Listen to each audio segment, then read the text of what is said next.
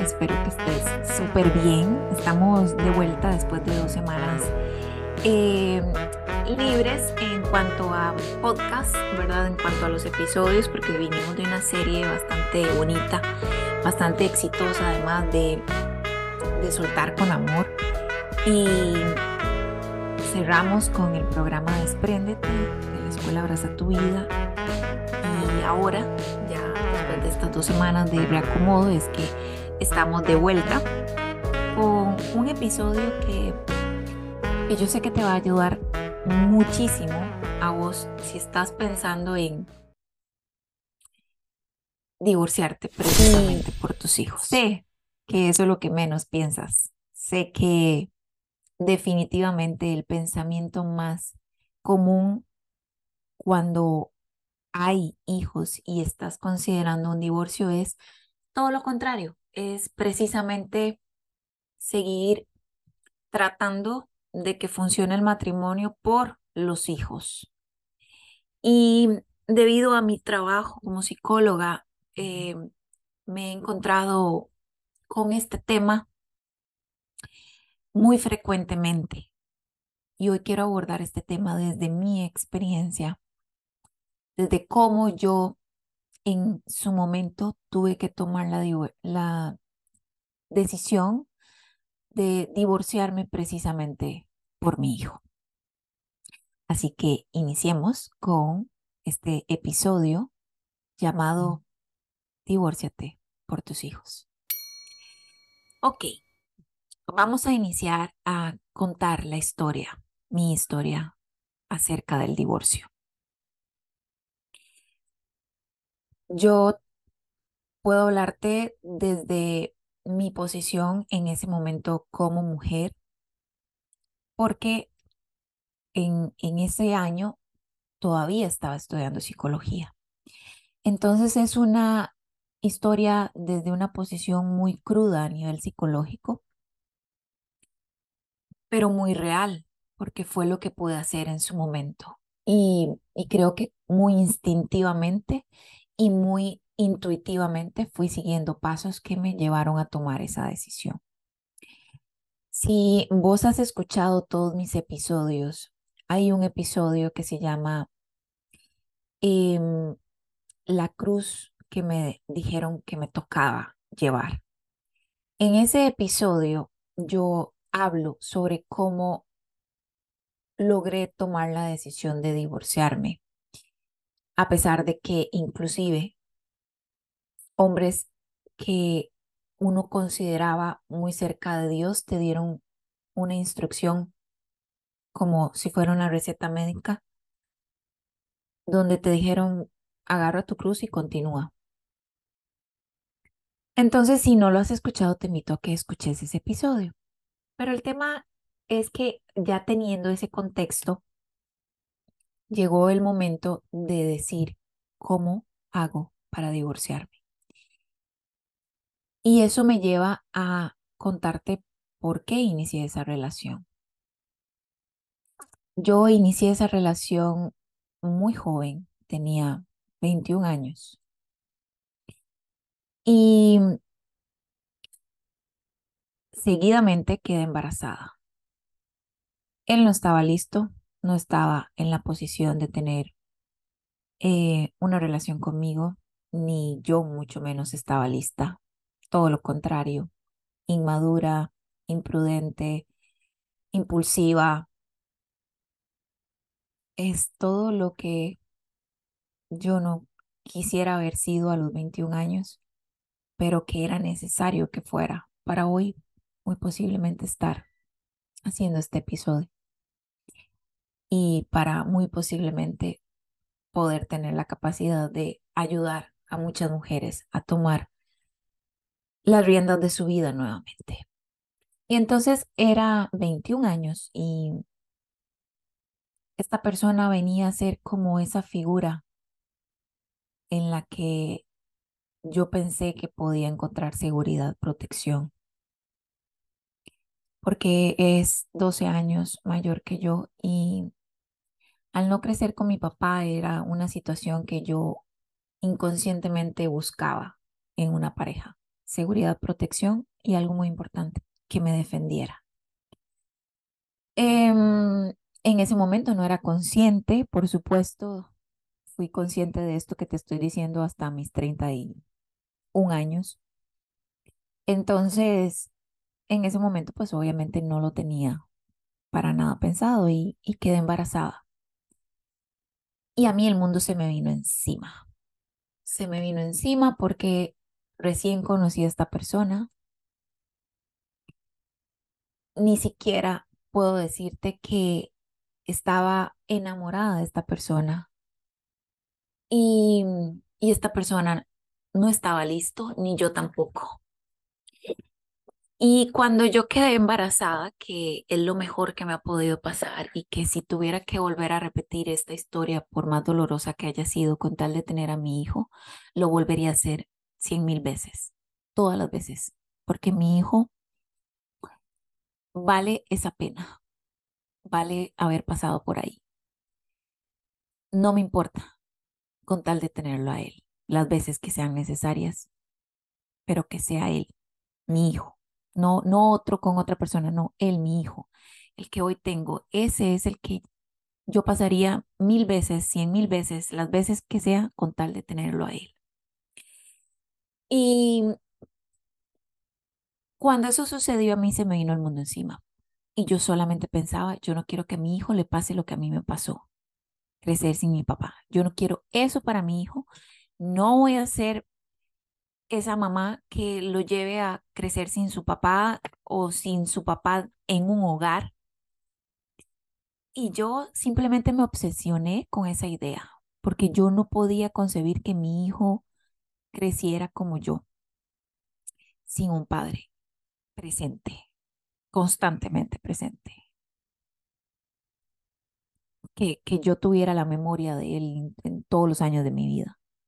Entonces yo metí cabeza hice todo lo posible, todo lo que estaba dentro de mí humanamente para poder lograr tener un hogar con esta persona y nunca lo logré. Por más que lo intenté y posiblemente él también lo intentó, eh, las cosas que empiezan mal terminan mal. Esa es la verdad. Y no había manera de que eso funcionara. Él no era feliz, yo no era feliz. Pero yo en ese momento tenía un muy buen puesto a nivel laboral, ya a esa edad era la encargada de, un, de una sucursal pequeña de, de un banco y tenía cargo gente y estaba ya empezando a crecer tan joven a nivel profesional. Pero cuando esto sucedió, yo dije, me tengo que dedicar a mi hijo, porque los primeros ya, ya había llevado desarrollo uno en la universidad y entonces ya sabía que los primeros siete años de la vida de una persona son los que lo van a marcar para el resto de su vida. Entonces yo dije, no, yo me dedico a mi hijo, yo hago todo lo posible porque mi hijo crezca con su mamá presente y el papá tenía las posibilidades para eh, hacer que eso sucediera. Entonces yo renuncié y me dediqué a mi hijo los primeros cinco años. Estuve con él y eso no me arrepiento en lo más mínimo. Fue lo mejor porque yo creo que eso tiene mucho que ver con el gran hombre, muchacho de 16 años que es mi hijo.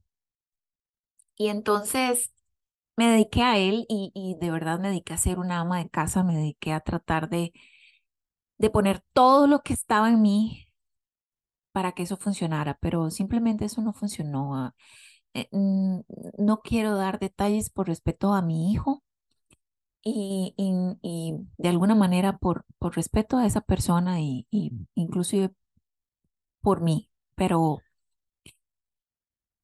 todas las razones por las cuales no, veía, no debías de estar en una relación, yo estaba ahí.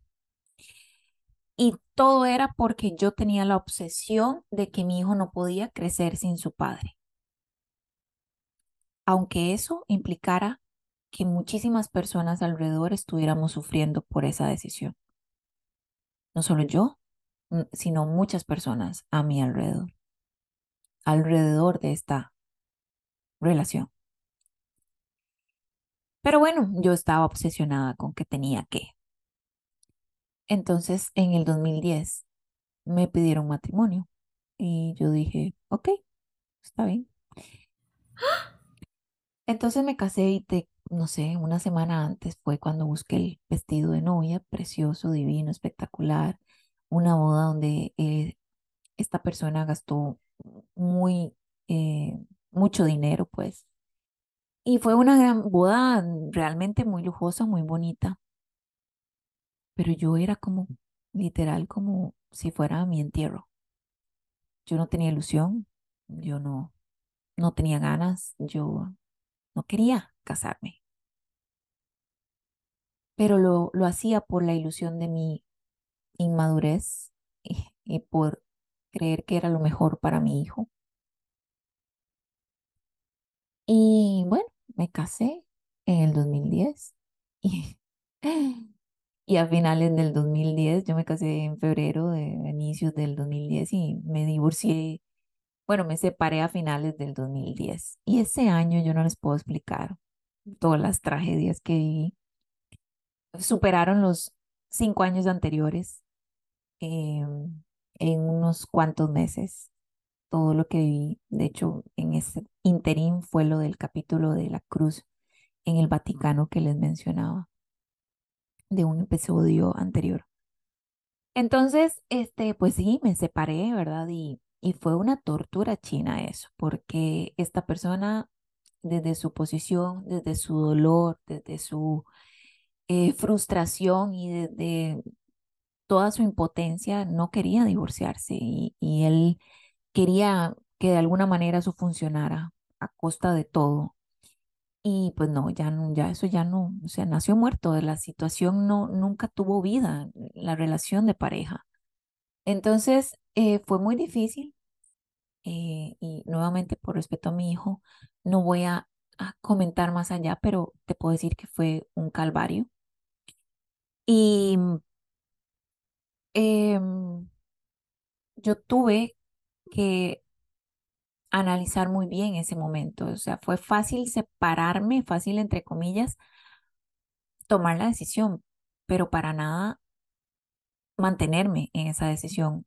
Y en ese proceso regresé con esta persona al menos dos veces o tres veces por ahí. ¿Por qué? Bueno, porque no tenía cómo mantenerme sola, no tenía cómo mantener a mi hijo, porque había estado seis años sin trabajar sin estar en el mercado laboral. Y con 27 años, eh, yo dependía absolutamente a nivel económico de esta persona. Mi hijo y yo dependíamos absolutamente a nivel económico. ¿Y qué pasa? Que yo tenía miedo. Miedo de salir adelante sola. Miedo de no encontrar cómo mantener a mi hijo y mantenerme a mí miedo porque había perdido la autoestima, había perdido el amor propio y ya no sabía quién era. Yo me vi al espejo y no me reconocí. Y no tenía herramientas porque no tenía ahorros, no tenía eh, una carrera profesional que me respaldara. Todavía estaba estudiando psicología y, y no tenía nada porque Nada de lo que yo podía tener era mío. Lo único que tenía era mi hijo y mi vida y mi familia. Entonces, eh, dentro también de su frustración, esta persona utilizaba el poder de, del dinero para de alguna manera lograr manipular la situación, ¿verdad? Y, y yo entiendo desde su dolor fue lo que pudo hacer en ese momento y, y no está bien hecho, pero eh, puedo entender su trasfondo. No lo justifico, no lo, no lo aplaudo para nada, pero sí lo entiendo. Y entonces llegó un momento en el que yo dije, ¿de verdad me voy a mantener acá por miedo a no salir adelante? ¿De verdad me voy a mantener porque me da demasiado dolor de corazón separar de alguna manera a mi hijo de su papá, por lo menos diariamente. me da miedo que no pueda mantenerme a nivel económico y para divorciarme tengo que entregarle todo, digamos, yo renuncié a la pensión mía. eh, obviamente, sí, sí, Dani, eh, mi hijo tenía pensión, pero yo no renuncié a esa pensión para mí, renuncié a la casa, renuncié al carro. Básicamente, lo que yo pude obtener fue eh, el menaje de la casa. Entonces me quedé sin nada. Y para dar ese paso yo tenía que soltar todo eso porque era la única manera de que me pudiera dar el divorcio. Entonces fue muy complicado. Y no tenía trabajo, no tenía nada, ¿verdad? Entonces, bueno, ¿qué hice? Me, me di la tarea de buscar redes de apoyo. ¿Quién en ese momento me podía ayudar para irme a vivir ahí con mi hijo? Y nuevamente mi abuelita fue la que me abrió las puertas, porque en ese tiempo yo, yo no vivía en Jacó, sino que vivía en San José. Y entonces eh, de, Heredia a San José, pues bueno, yo me fui para donde mi abuelita. Y me llevé todas las cosas de la casa y me fui con mi abuelita y empecé a buscar trabajo. Y en ese tiempo eh, conocí a una persona que me ayudó mucho, él y su familia me ayudaron muchísimo, fueron una segunda familia para mí, para mi hijo. Y gracias a esta persona que siempre se lo voy a agradecer enormemente, me abrió las puertas a una nueva oportunidad laboral, em, donde trabajé por 10 años de mi vida y crecí profesionalmente de formas eh, muy, muy grandes. Entonces, bueno, la cosa es que en ese momento toda su familia, mi familia, eh, me ayudaron un montón para cuidar a Dani y para, para poder trabajar. Pero bueno, la cosa es que no fue tan sencillo, ¿verdad? Yo, yo tenía muchos miedos y tuve que empeñar muchas cosas. Empeñé los anillos, empeñé eh, varias cosas del menaje de la casa, vendí la lavadora, vendí la secadora, vendí muchísimas cosas, porque yo necesitaba plata para poder mantenerme. Y tuve que buscar en algún kinder donde poder meter a Dani mientras encontraba trabajo, porque obviamente en todo este tiempo estoy haciendo un resumen, pero hubo muchos meses sin trabajo, hubo muchos meses sin tener dinero, una fuente de, dinero. Y entonces, el punto acá fue que yo quiero resumirte las decisiones que tomé en su momento. Número uno, me di cuenta que no podía mantenerme al lado de una persona que yo no amaba y que no era feliz y que ya no soportaba en mi vida más, porque el que iba a salir perjudicado era mi hijo, porque lo iba a empezar a traumar con ese desamor entre los padres y con esos pleitos, discusiones y situaciones feas alrededor. Y fue por él que yo decidí divorciarme, por mi hijo. Porque yo dije, mi hijo se merece un hogar de paz, un hogar seguro, donde él sepa que está en un lugar seguro, en paz, en felicidad y tranquilidad.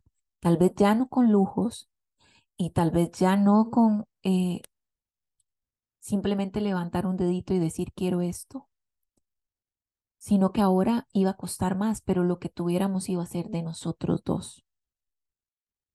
Entonces por él fue que yo decidí divorciarme, porque yo dije, no puedo mantenerme al lado de alguien donde ya no puedo. Es que por más que lo intente, ya no puedo. Yo le pedí a Dios, yo le rogaba a Dios que me diera amor para poder continuar ahí y que le diera amor a esa persona y sencillamente no, no funcionó, no, eso, eso no nació bien. Entonces no iba a terminar bien. Y entonces fue cuando yo pude eh, tomar esa decisión. Vean, no fue nada fácil. Yo estaba muerta del miedo, estaba muy joven y estaba muerta del susto porque no sabía cómo iba a salir adelante. Pero entonces, ya teniendo la decisión tomada, busqué ayuda. Busqué quienes estaban alrededor mío que me pudieran ayudar y fue mi familia. Mi abuelita me abrió las puertas de su casa. Eh, pude ir. Mis hermanos fueron hasta San José por mucho tiempo a ayudarme a cuidar a mi, hijo. Eh, mi mamá hacía lo que podía desde, desde su casa, que era lejos, y tuve el apoyo de ellos. Empecé a enviar currículums por todo lado. Trabajé inclusive en varios, o en un par de trabajos antes de, de entrar a este que te decía de 10 años. Y estuve trabajando por ahí como en un par, pero fue muy temporal porque no, no, ganaba lo suficiente y bueno. Conocí a esta persona que me abrió las puertas de su casa, él, su familia, me ayudaron muchísimo, aman a Dani hasta la fecha de hoy como si fuera parte de la familia de ellos y Dani los quiere como si fuera parte de su familia, para nosotros son familia, en, real, en realidad fueron ángeles y fueron personas maravillosas que no tengo cómo pagarles que amen a Dani como lo aman y que me hayan ayudado a cuidarlo y que me hayan ayudado cuando yo no tenía nadie que, que pudiera hacerlo. Y, y que además me diera la oportunidad de entrar a una empresa donde trabajé 10 años de mi vida. Y fue ahí cuando entonces empecé desde cero. Y cuando les digo que empecé desde cero fue desde cero a pesar de que yo cuando tenía 21 años era jefa de una sucursal pequeña de, un banco, a los 27 años empecé a trabajar en una tienda eh, de esta gran empresa. Y empecé como una asesora de servicio al cliente. Y aprendí tanto, tanto, que a los siete meses ya estaba dando un gran paso al área de formación y capacitación de esa empresa. Solo siete meses estuve en atención al cliente y yo me esmeré cada día para hacerlo lo mejor que podía porque yo sabía que tenía que empezar a crecer por mi hijo. Con decirte que terminé trabajando en el área de recursos humanos. E, en ese proceso hubo muchos puestos y muchas oportunidades y mucho crecimiento. Es, es incluso una escuela para mí tan importante que mucho de lo que yo hoy hago es gracias a lo que aprendí ahí. Y fui estudiando también. Continué con la carrera. Hice todo lo que pude. Me, me metí en CONAPE porque no tenía cómo. Eh, hice todo lo que estaba en mi oportunidad y en mi poder para ir haciéndolo. Y no fue nada fácil. Hubo mucho tiempo en el que yo veía a mi hijo en la mañana y, y, y ya cuando llegaba en la noche estaba durmiendo porque tenía que ir a clases de noche a la universidad, de pasar todo el día trabajando. Vendí todo lo que pude e incluso empeñé muchísimas cosas.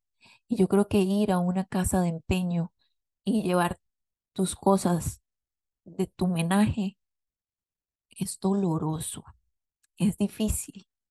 Y yo lo hice porque era eso o no tener un, dinero que me ingresara para comprar los pañales y para comprar todo lo que mi hijo ocupaba. Mi hijo estaba pequeño. Mi hijo tenía cuatro cinco años. Ya, pues sí, ya no usaba pañales, es cierto, pero la leche, todo eso que usaba y que necesitaba mi hijo, la comida, el vestirlo, el poder ir a comprarle un helado, que ama los helados. Y en todo ese proceso, como les decía, fue difícil porque eh, el, el papá no quería el divorcio.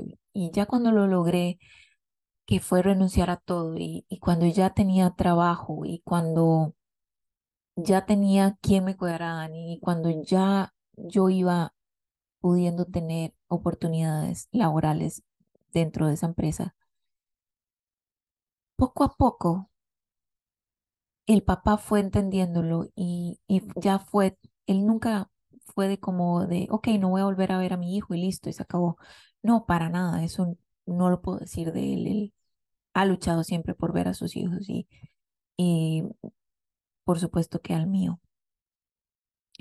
Entonces, él siempre quiso verlo y hasta la fecha, y mi hijo y él tienen una gran relación. Él, él, él ha hecho lo mejor que ha podido como papá. Eh, he sentido el apoyo de alguna manera a lo largo de los 16 años de Dani, unas veces más que otras, pero eh, sé que Dani cuenta con su papá. Sé que lo ama y que él ama a Dani con todo su corazón. Eso es algo que como mamá a mí me satisface muchísimo porque entonces me di cuenta que a pesar de que al inicio, cuando yo quedé embarazada, mi locura era pensar que tenía que sí o sí estar con el papá de mi hijo para que no creciera sin su padre, me di cuenta que al final no era así. Que al final Dani estaba siendo realmente feliz de tener a su mamá muy feliz y por otro lado a su papá muy feliz. No inmediatamente del divorcio, porque eso es un caos, es una crisis, sino con el tiempo. Y mi hijo se iba muchos fines de semana con el papá, mi hijo se iba muchas veces en vacaciones con el papá y él creció feliz. Incluso una vez yo le dije a Dani, ¿cómo te sientes de que tu papá y tu mamá no estén juntos? Súper bien. Es más, yo no me los imagino juntos. Yo soy feliz sabiendo que mi papá viene me recoge, yo voy, yo vengo y estoy contigo y él es feliz en esa dinámica. Porque cuando nos separamos y nos divorciamos, él tenía cinco añitos, entonces estaba bien, digamos, estaba pequeñito todavía. Y para él no fue traumático y para él no fue eh, espantoso el proceso porque yo nunca le hablé mal de su papá. Hasta la fecha de hoy me dice, cuénteme qué pasó, hábleme bien, explíqueme. Y yo le he tratado de contar lo que es necesario saber y listo. Punto. Y siempre le he dicho, ame y respeta a su papá. Y hoy ellos tienen una gran relación que ha, ha sido por todos estos años atrás igual de buena. Para su papá no ha sido fácil su vida, la vida de él no ha sido fácil y, la ha tenido muy complicada. Por sus propias decisiones, eso sí, por sus propias acciones, eso sí. Pero conforme pasó el tiempo logramos tener una comunicación cordial eh, por el único bien de Dani y, por lo que Dani merece. Em, yo llegué a un punto de la vida en que entendí que por más que yo le quisiera hacer entender a él, al papá, eh, las cosas a mi manera y desde mi perspectiva y desde mi posición, era pues realmente perder el tiempo. Porque cuando uno se separa, se divorcia, uno quiere que las cosas se, o sea, que se hagan y se entiendan desde el dolor y desde la herida que uno está pasando. Y conforme fui sanando, yo me dije, eh, o sea, ¿para qué voy a tratar de hacerle entender algo a él que al final no lo voy a lograr hacer? Entonces, en muchos sentidos, yo simplemente dejé que mientras no me tratara mal a Dani y mientras me lo amara y viera por él que hiciera lo que él considerara mejor. Y muchas cosas fui soltando porque yo dije, o me peleo toda la vida con él o trato de llevar la fiesta en paz por mi hijo, que es lo más inteligente. Y eso fue lo que fui aprendiendo, a simplemente dejar que al final él decidiera qué quería hacer con su vida y, y que nada más no le afectara radicalmente a la mía ni a la de mi hijo. Y así fue. Y pues ahora Dani tan grande, pues ya no, ni siquiera tenemos que estar en comunicación, pero te puedo decir que le deseo lo mejor. Eh, yo deseo que él esté bien de salud, que él esté bien de trabajo, porque eh, en cuanto él esté bien, Dani está bien, mi hijo está bien, por lo tanto yo estoy bien. Y listo, él continuó con su vida, yo con la mía. Y te puedo decir que fue la mejor decisión divorciarme por mi hijo. Fue la mejor decisión que pude tomar. Y que estaba muy equivocada pensando que mi hijo iba a estar mejor si yo seguía al lado del papá.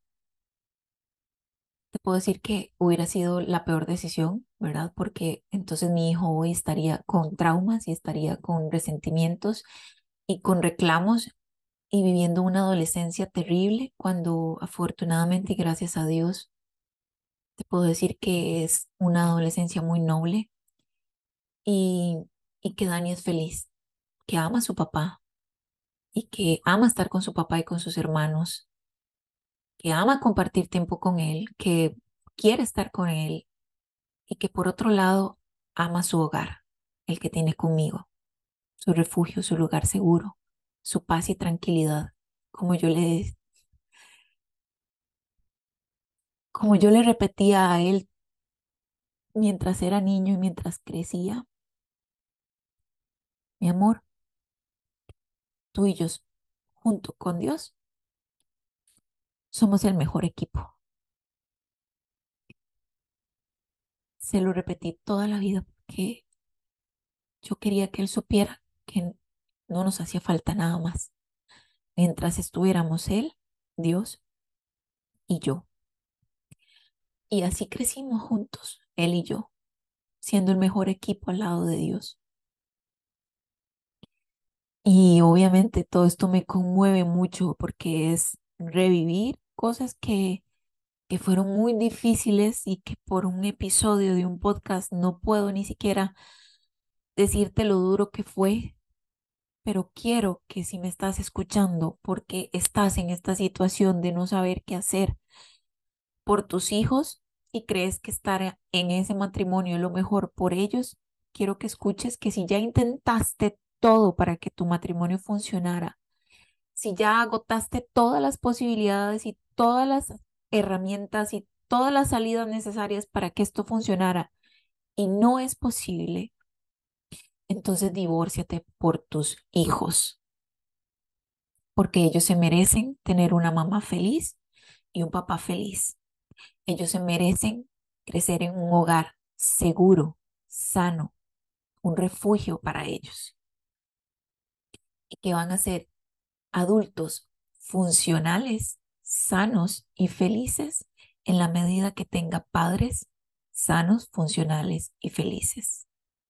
Y si vos estás en una relación que te roba paz, felicidad, libertad y tranquilidad, no vas a poder criar a estos adultos libres, felices y satisfechos con quienes son. Te mando un abrazo muy grande, muy fuerte. Gracias por estar hasta acá, eh, escuchando hasta este momento este episodio. Te recuerdo que me puedes seguir en mis redes sociales como arroba crear tu mejor versión CR Em, si ocupas consulta terapéutica virtual o presencial, puedes escribirme por Instagram, arroba crear tu mejor versión CR. Y por supuesto que estaría encantada de poder apoyarte en tu proceso terapéutico. Te mando un abrazo muy fuerte, un beso muy grande y hasta la próxima.